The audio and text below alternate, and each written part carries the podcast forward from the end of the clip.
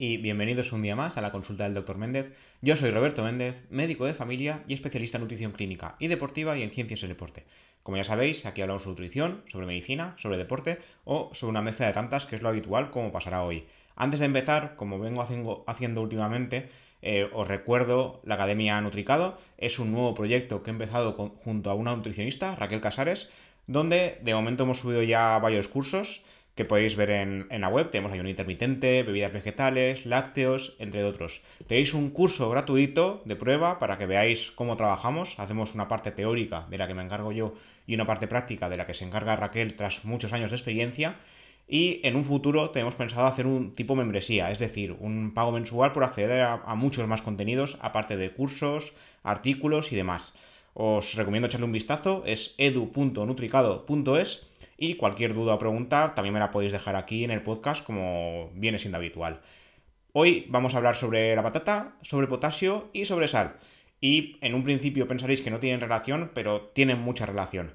Empezaremos primero por la patata y sus múltiples beneficios, a veces muy desconocidos, porque se suele demonizar a este alimento, y hablaremos sobre el tema de consumir más potasio y menos sal para cuidar el corazón. No es solo reducir la sal, sino también aumentar el potasio que suele ser deficitario en la población en general. Para empezar, la patata, aunque tiene muy mala reputación porque se asocia con comidas rápidas y snacks y demás y otros productos ultraprocesados, la realidad es que es básico en la dieta de muchas personas en, en, muchas zonas del mundo. Excederse no es recomendable ni en la patata ni en ningún alimento y tampoco hay que basar la dieta en carbohidratos ni tampoco diría yo que en grasas. La dieta cetogénica es un caso aparte, ya lo comentamos en dos episodios de programa, pero yo por lo menos no la llevaría a cabo todo el año. En el caso de la patata, se sabe que no es tanto el hecho de, de, la cantidad consumida o del alimento en sí, sino de su forma de cocción. La forma frita es la menos recomendable, aunque hoy no hablaremos de ello, pero hay un estudio que dice que da igual consumir la frita, que igualmente saludable. Yo no la recomendaría, pero bueno, de momento las guías actuales no recomiendan excederse en los fritos. Y la causa de todos sus perjuicios suele ser más esta, los aceites añadidos, la sal y demás. La batata, aunque no es un alimento ideal nutricionalmente, sí que contiene bastantes nutrientes a tener en cuenta y que os recomiendo eh, escuchar en el día de hoy. La vitamina C, aunque la, vitamina, aunque la patata no es el alimento más rico en vitamina C, sí destaca por aportar al menos un 15% de la cantidad recomendada diaria en una sola patata pequeña de 150 gramos. Recordemos que la, la vitamina C perdón, es eh, esencial para mantener una buena función inmunológica, no se ha demostrado que cure los resfriados, como ya hablamos en el programa dedicado íntegramente a la vitamina C, pero sí que colabora en que el sistema inmune funcione como toca. También se ha relacionado con la buena función y la creación de tejido conectivo y de los dientes, entre muchas otras funciones. Luego tenemos la vitamina B6. La vitamina B6 es una molécula que ayuda a más de 100 enzimas en el organismo para que puedan funcionar correctamente y puedan descomponer proteínas y mantener una buena función nerviosa. La falta de vitamina B6 se ha relacionado con perjuicios a nivel de salud mental. De nuevo, una patata pequeña, 150 gramos o así, destaca por contener hasta el 25% de la vitamina C necesaria para una buena salud. El potasio, que es el mineral esencial del cual hablaremos hoy en todo el programa, eh, es necesario para el buen funcionamiento celular. También se ha relacionado con tareas de señalización eléctrica, muscular y nerviosa y un exceso o déficit de potasio puede provocar un mal funcionamiento del corazón. De hecho, existen mm, diversos tipos de arritmias por defecto o por exceso de potasio. No son casos eh, comunes, pero yo más, más, de un caso de hiperpotasemia con algún susto ya he visto y tampoco es recomendable. Sin embargo, en la población general se suele ver más déficit de potasio y exceso de sodio que al revés, no a nivel analítico, sino a nivel nutricional como tal. Como sucede con la vitamina C, la patata no es el alimento más rico, los plátanos tampoco, pero en el caso de las patatas asadas, al horno y fritas, es posible consumir más potasio eh, si se cambia la forma de... Eh, si se eh, consume en este, en este caso que en forma de puré, por ejemplo. Una patata asada de tamaño medio contiene un 33% de la cantidad recomendada de potasio diario, con lo cual tampoco está nada mal. Luego, para ir terminando, tenemos la colina. Es una molécula que se adhiere a la grasa para producir los, fosfolípidos, que son los bloques de construcción de las paredes celulares, además de colaborar también en la creación del neurotransmisor acetilcolina, responsable de la contracción muscular, con lo cual es bastante acertado ir consumiendo patata de cuando en cuando. También eh, la acetilcolina también eh, tiene funciones en la dilatación de vasos sanguíneos y en el control de la frecuencia cardíaca. En este caso, las patatas sí que destacan por sus elevados niveles de colina, solo superados por alimentos de alto contenido proteico como la carne y la soja. La patata asada contiene alrededor del 10% de las necesidades diarias de colina. De, nuevo, una patata de tamaño promedio, 150 gramos, 200, y es una molécula especialmente importante durante unas fases eh, esenciales de la vida como es el embarazo, dado que la, eh, colina eh, participa en el desarrollo de las células y los órganos nuevos. Un déficit de colina puede provocar problemas a nivel del sistema nervioso y el sistema muscular, sobre todo, insisto, en el tema del embarazo. Y el almidón resistente. De este hemos hablado ya largo y tendido. Hay un podcast dedicado única y exclusivamente a hablar de almidón resistente. Os recomiendo escucharlo. Y en este caso, además de la composición nutricional que hemos comentado, la patata destaca por su densidad en almidón. Al cocinar y enfriar las patatas antes de comerlas, importante el tema de enfriar, a ciclos de 12-24 horas en la nevera, de la misma forma que sucede con otros carbohidratos como arroz y pasta, se logra formas de almidón resistente en mayor cuantía. Este almidón tiene muchos beneficios, sobre todo un beneficio prebiótico. El enfriamiento de, los almidones previamente cocidos provoca que sean más difíciles de, digerir, algo que a su vez los hace más aprovechables por el microbioma intestinal, tipo la fibra. En este, en este, caso se podrán formar ácidos grasos de cadena corta, los cuales mantendrán la, buena salud intestinal y ayudarán a reducir los niveles de grasa y azúcares en sangre. Y luego, para ir terminando con el tema patata, antes de hablar sobre todo del potasio, hay que tener en cuenta las formas de cocción, como ya hemos ido comentando. Las patatas son un alimento muy versátil y se pueden cocinar de 20.000 formas diferentes. Una patata hervida de tamaño medio contiene unas 130 calorías, que es bastante poco, siempre y cuando se prepare en, este formato eh, al vapor o al microondas. Las patatas al horno pueden poseer una mayor cantidad calórica relativa. A medida que pierden agua, se concentra más la cantidad de patata y por cada gramo de producto hay más calorías, pero porque se ha deshidratado, ¿vale? Esto hay que tenerlo en cuenta. Y luego está el tema de las patatas fritas, que sería la, opción menos recomendable. Luego ya, para, eh, pasar al tema del potasio, eh, ya sabéis, ya tenemos un programa también sobre ello, sobre el tema de la sal, que un exceso de sal se ha relacionado con un aumento de hipertensión. Y luego ligaremos con el tema de la patata, que ahora parece que no tenga mucho sentido.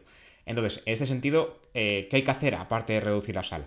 Se están viendo muchos estudios, de hecho en los últimos cinco años diría que han salido un montón de estudios al respecto, que no es solo reducir la sal, sino también aumentar el potasio. Entonces, en este caso lo que habría que hacer es buscar sustitutos de la sal, porque dejar de consumir sal al completo tampoco es buena opción.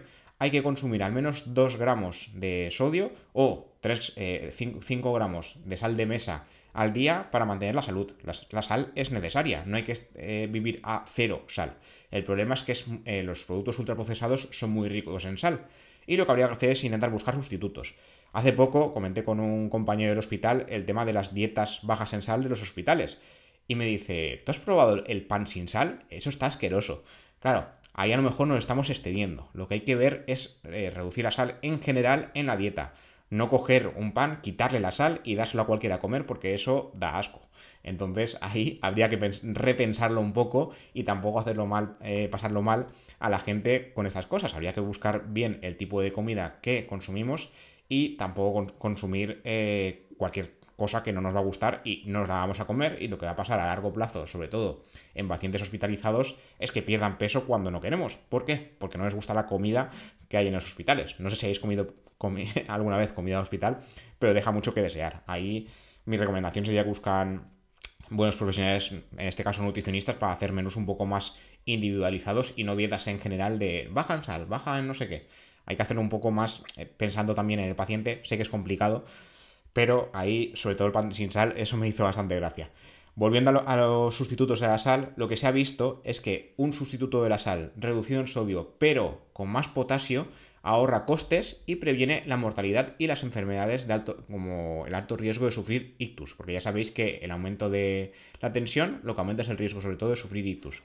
Esto ya se vio en un estudio realizado por, eh, eh, por los investigadores del George Institute for Health, Global Health de Estados Unidos y se ha demostrado que la sustitución, sustitución de la sal reduce el riesgo de sufrir un ictus en un 14% y los ataques cardíacos combinados en un 13% el consumo excesivo de sal pasa en todo el mundo, es responsable de 3 millones de muertes al año y 4 de cada 5 de estas muertes se producen en países de ingresos eh, bajos y medios, casi la mitad en personas eh, menores de 70 años.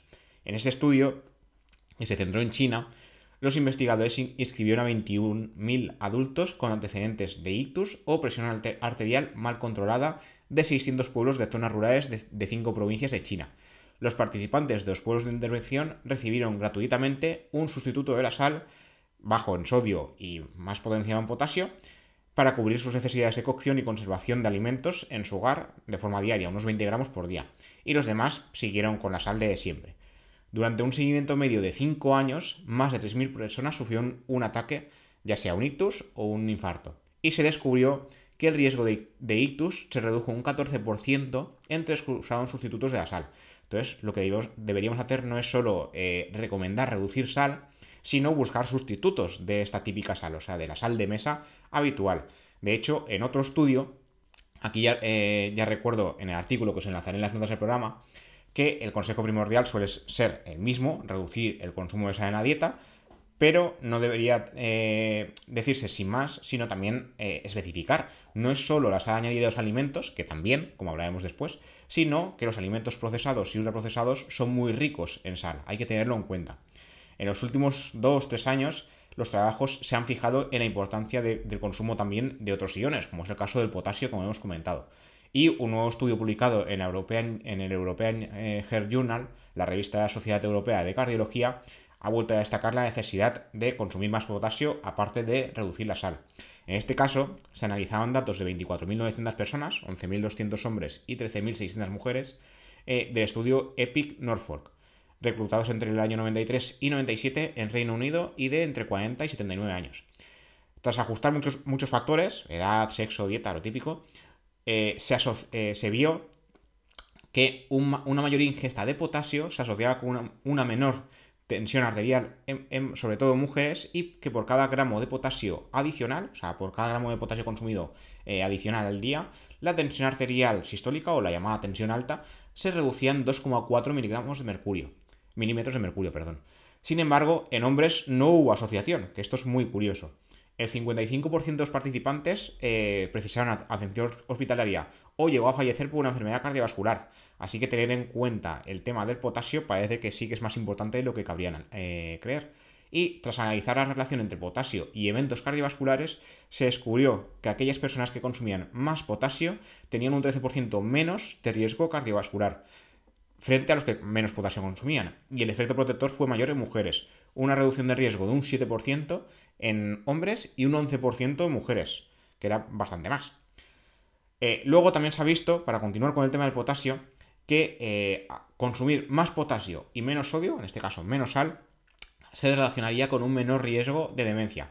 El consumo de sodio y potasio y su relación entre sí, que también es importante la relación, es decir, eh, a la vez que hacemos más potasio reducir el sodio también en una cantidad determinada es lo importante. No solo reducir sodio y aumentar potasio, sino tener en cuenta eh, la relación. En este caso, eh, los investigadores del estudio relacionado con la demencia realizaron un estudio prospectivo en el que analizaban el impacto del consumo de sodio y potasio y su relación con la función cognitiva en 4.213 personas de 50 años o más de China. En China eh, se hizo, en este caso especial, se ha intentado restringir la sal y el sodio en especial en la dieta de, sus habitantes durante los últimos 10 años, pero la ingesta sigue siendo bastante elevada, superando muchos otros países y las recomendaciones de la OMS de calle. El consumo diario de sodio no debería sobrepasar los 1.400 miligramos día en personas de 50 a 79 años y debería ser menor a 5 gramos de sal de mesa diarios, y esto no se consigue. Se sabe que la población no suele llegar tampoco al consumo de potasio adecuado, que se sitúa en 1,5 gramos diarios frente a, los recomendados 3,6 diarios, y durante el estudio lo que se vio es que la ingesta alta de sodio, de más de 5,6 gramos diarios, se relacionaría con un mayor riesgo de deterioro cognitivo, es decir, mayor riesgo de acabar sufriendo demencia. El deterioro cognitivo es el paso previo a la demencia, pero los niveles más altos de potasio, superiores a 1,6 gramos diarios, se asociarían con mejores puntuaciones en los tests de deterioro cognitivo.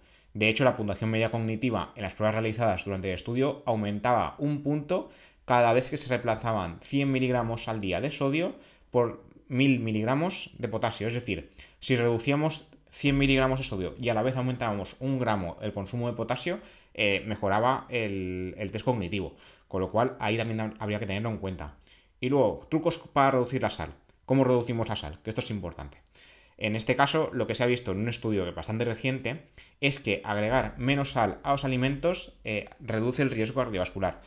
Esto no quiere decir solo al cocinar. De hecho, el estudio eh, se usó un cuestionario para recopilar datos sobre el uso de sal en los alimentos, excluyendo la sal de cocina. ¿Qué quiere decir esto? La sal que usamos a la hora de la cocción. Por ejemplo, si vamos a hervir, eh, como hablamos de la patata, vamos a hervir patata y le queremos poner sal, se le pone en el momento de la cocción. Otra cosa es la sal adicional después, es decir, cuando ya tenemos el plato montado, poner un, pellizco de sal, pues ese hecho, reducir ese pellizco de sal, es lo que se ha descubierto que también reduce el riesgo cardiovascular. Eh, a nivel de cocina, pues sin pasarse, ¿vale? Pero si cocinamos y no le ponemos más sal adicional, ese, ese simple gesto también reduce el riesgo. Aquí en el estudio lo que decía es que el hecho de agregar sal con menor frecuencia a los alimentos tras cocinarlos era más, o sea, agregar menos, insisto, era más común en mujeres blancas con un IMC bajo que no solían consumir alcohol o lo consumían de forma moderada y tampoco eran fumadoras, además de ser más activas físicamente. Es decir, era un perfil de persona saludable en general. Asimismo, también era más probable que llevaran una dieta estilo DAS. Eh, eh, de esta dieta hemos hablado en algún programa, que es una dieta que es eh, baja en grasas y baja en sal, porque se inventó para reducir la hipertensión y reducir el riesgo cardiovascular. Esta dieta es rica en frutas, verduras, legumbres, frutos secos, cereales integrales, bebidas bajas en grasa y menos azúcares, y con un menor consumo de carne roja procesada, y eh, la gente que lleva a cabo esta dieta, además del tema de reducir la sal añadida, también reducía más el riesgo cardiovascular. O sea, solo la dieta ya lo reduce, solo el hecho de reducir la sal añadida después del cocinado ya reduce el riesgo, pero las dos cosas combinadas reducían más si cabe el riesgo. Por otro lado, eh, también se detectó que una asociación entre agregar más sal a los alimentos con un mayor riesgo de enfermedad cardiovascular. O sea, esto ya, ya estaba, se veía, que el tema de la sal eh, no era, el exceso nunca suele ser bueno y la sal se ha visto desde hace años que no es bueno para nada. Y ya para terminar el programa de hoy, como era sobre todo del potasio, ¿qué alimentos son más ricos en potasio? Os he traído una lista de 10 que os añadiré también a las notas del programa, por si queréis leerlos más a fondo. Como veréis, la patata no está, pero la patata me ha gustado incluirla porque uno de los estudios que se hizo, que no he añadido hoy porque si no era mucho, eh, mucha cosa ya, eh, decía que el aumento de patata, como lleva potasio y, el, y la patata es un alimento muy consumido en el mundo, también sería beneficioso porque es de fácil acceso, es barato y en muchas culturas se sigue usando como base de, la alimentación en general. Entonces, eh, el hecho de consumir más patata en algunas zonas donde no se hace, sí que aumentaría el consumo de potasio de, forma simultánea. Pero realmente la batata no, es un alimento que destaque por su alto contenido de potasio, sino que hay frutas y verduras que destacan más todavía. Una es el coco, que es la fruta que más potasio aporta, 405 miligramos por cada 100 gramos, el aguacate, 400 miligramos por cada 100 gramos, la chirimoya, que aporta 382 miligramos por cada 100 gramos, un, 13% de la, eh, de la cantidad diaria recomendada, el plátano, que como veis es el cuarto, no es el primero, aporta 350 miligramos eh, de potasio por cada 100 gramos. El melón, 320 miligramos por cada 100 gramos. El albaricoque, 293 miligramos por cada 100 gramos. El kiwi, también es rico en potasio, 290 miligramos por cada 100 gramos. La granada, 275 miligramos por cada 100 gramos. El higo, 270 miligramos por cada 100 gramos. Y el melocotón, 260 miligramos por cada 100 gramos de producto. Como veis, la patata no está en esta lista, no es de los alimentos que más contiene, pero como digo, es un alimento de muy fácil acceso y bastante barato, dependiendo, pues evidentemente, del tipo de patata, de la época del año y demás. Y esto es todo lo que os quería comentar por hoy. Es un programa un poco complementario al que tenemos de menos sal para reducir la hipertensión. Aquí sería menos sal y más potasio. Espero que lo hayáis disfrutado tanto como yo y como siempre podéis escucharlo en todas las plataformas. Spotify, iBox, Apple Podcast, Google Podcast, Amazon Music o Audible, también eh, sale el podcast, aunque en formato gratuito. Y como siempre, cualquier duda, pregunta, cualquier cosa que me queráis decir, podéis dejarla en los comentarios de la plataforma que utilicéis y si tenéis alguna idea de podcast nuevo, como siempre, también sea bien recibida. Y nada, nos vemos y nos escuchamos en siguientes episodios. Hasta la próxima.